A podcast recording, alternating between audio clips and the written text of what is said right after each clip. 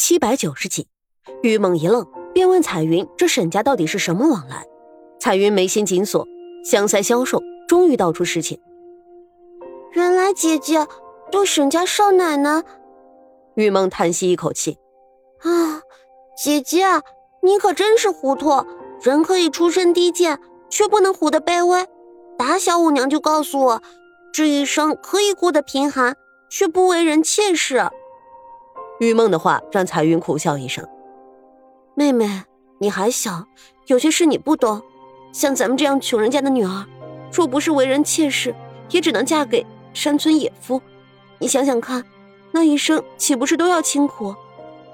彩云的话让玉梦急了：“姐姐，你还是不明白，人不能没有傲骨啊！五娘说，这女人当做梅花，寒冬腊月悠然开放。”穷苦怕什么？彩云吃了一惊，黯然神伤。看来我连你都不如，想来沈家人也定然嫌弃我，不会管我。二人话音刚落，就听门外传来老鸨子的声音：“嘿呦呦，彩云啊，好几天没见你，你身子好些没啊？哈哈哈，好姑娘，亲闺女，来来，老妈来看你了。”这老鸨子的声音吓得彩云浑身哆嗦。完了完了，他定然是寻我回去继续接客。我现在这身子，若是回去，怕是要死在床上。说话间，这老鸨子已经推门进来，一身墨绿色的绸缎长裙裹住肥胖的身子，满面风尘的冲着躺在杂物柴草之间的彩云亲切开口呼唤：“彩云啊，你快点起来！都是我不好，都是我不会做人。”说话间，这女人居然做事打了两下自己的耳光，走到彩云的面前，将她扶了起来。彩云当时也是一脸懵逼，吓得直往后退。现在的身体真的不行，求求你放过我吧！我已经好几天没有正经吃顿饭了。就是就是，都是我照顾不周。这老鸨子赶紧回头喊道：“小环、小翠。”你们两个赶紧带彩云去梳洗干净，再好生给她准备一些吃的，什么烧鹅、烧鸭，尽管给我往上端，让这孩子吃得饱饱的，穿得暖暖的，再到正厅来见我。彩云当时心想，自己现在横竖也是一死，管他三七二十一，先吃顿好的再说。就算这是断头饭，他也一定要美美的享受一顿。想到这里，彩云把心一横，有些留恋的看了一眼玉梦。就跟着小环和小翠离开了柴房，老鸨子这才松了一口气，正欲转身离开，眼神却落在了眼前小姑娘的身上。这玉梦现在还是没长开的花骨朵，又没有好看的衣裳，脏兮兮的站在那儿一声不吭。你叫什么名字啊？是新来的？我是新来的烧火丫头。玉梦知道老鸨子不是什么好人，于是低着头开口回道。老鸨子眯起了眼睛，围着玉梦转了两圈，啧啧开口道：“人是干瘪了一些，不过等再过两年就长开了。小丫头，你想不想多赚点银子给家里人用啊？”玉梦怎会不知老鸨子的意思，连忙晃了晃头：“我只想在这里做些杂事，贴补家用，其他的事情我不做。”老鸨子一听，呵呵的就乐了起来。他拉过玉梦的手，端详了半天，便开口道：“你这指头尖儿又细又白，一看就是风尘中人。我不勉强你，等你长大了需要银子，自然会主动找我。不必了。”玉梦抽回自己的手，转身就去抱柴。老鸨子又阴森浅笑了两声，这才赶紧扭动着自己。丰润的腰子扬长而去。再说彩云被小黄和小翠带去梳洗打扮一番，又美美的吃上一顿之后，感觉自己油惑新生。虽然还病着，可她好歹有些力气，人也坐得直了起来。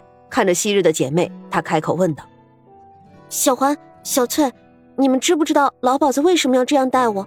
他该不会是想彻底弄死我吧？”我也不知道。小环和小翠之间倒是和彩云有些交情，不过今日看到她已经落败到如此地步，自然不愿和她多说话。彩云想想也罢了，在这种风尘之地，每个人都是为了银子才会和你攀上交情。现如今自己已是残花败柳，又怎会有真心实意的姐妹呢？她低下头，一个人去了正厅，想着现在逃是逃不掉，也只能听天由命。然而彩云前脚刚迈入正厅的大门，就听见老鸨子爽快的笑声：“，好，好，好，这事儿咱们就这么说定了。沈夫人，您真是个爽快人，这五十两银子我就先收下。”彩云心中一惊，不敢置信的猛然抬头望去，却看到正厅的茶桌旁边正坐着两个人。这两个人他可认得，一人是沈家小少爷沈长勋，一人便是沈府夫人苏月心。彩云，此时苏月心也看到了呆呆站在后面的彩云，连忙站起身来，关切的眼神让彩云无地自容，双膝一软，这彩云赶紧跪了下来：“夫人，少爷。”彩云对不起你们，现如今你们还来救我，夫人，这一生彩云给你做牛做马也在所不惜。苏月心此时已经来到彩云身边，一把将她扶了起来。彩云下意识的推开苏月心的手，哽咽开口道：“夫人，尽管，先别碰彩云，彩云脏。傻孩子，别胡说了。现如今我已经帮你赎了身子，咱们赶紧回家。”彩云断然没有想到苏月心会为了自己来这种烟花之地，现如今又出了五十两银子给自己赎身，一路她的眼泪就没有干过。得知彩云这段日子受过如此的折磨，苏月心也是心疼的，止不住的跟着擦拭眼角的泪水。彩云，你和沈家总算是有些缘分，虽然过去沈家和你有些积怨，可那都不算什么。你知道错了，沈家容得下你。夫人，您说的是真的吗？彩云吃了一惊，瞪圆眼睛看着苏月心，她突然跪在地上磕了三个响头。夫人，我在沈家犯下了那样的大错，您不计前嫌还来青楼救我，彩云此生铭记您的大恩大德。孩子，快点起来！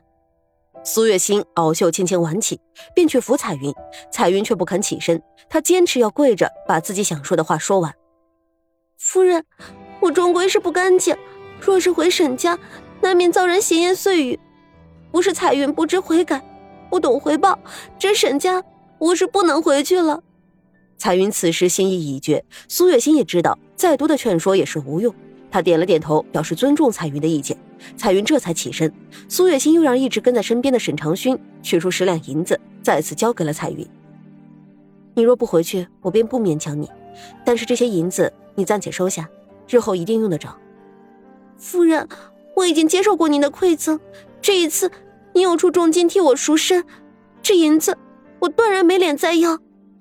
彩云这一次说死也不肯留下这些银子，她只说凭着自己的这一双手能活下去便活着，若是真的饿死街头，那也只能怪自己无用。好孩子，我知道你现在有了志气，可是……苏月心眉间染上一丝愁云，她拉过彩云的手，将那银子硬是放在她的掌心。你现在有病在身，总要找个郎中好好看病。等你医好身上的病，再踏踏实实的做人。这银子你若不收，就当是我借你的。苏月心如此这般的一番盛情，彩云自然不好再拒绝。他感激的点了点头，开口道：“那好，夫人，这十两银子就是彩云和您借的。”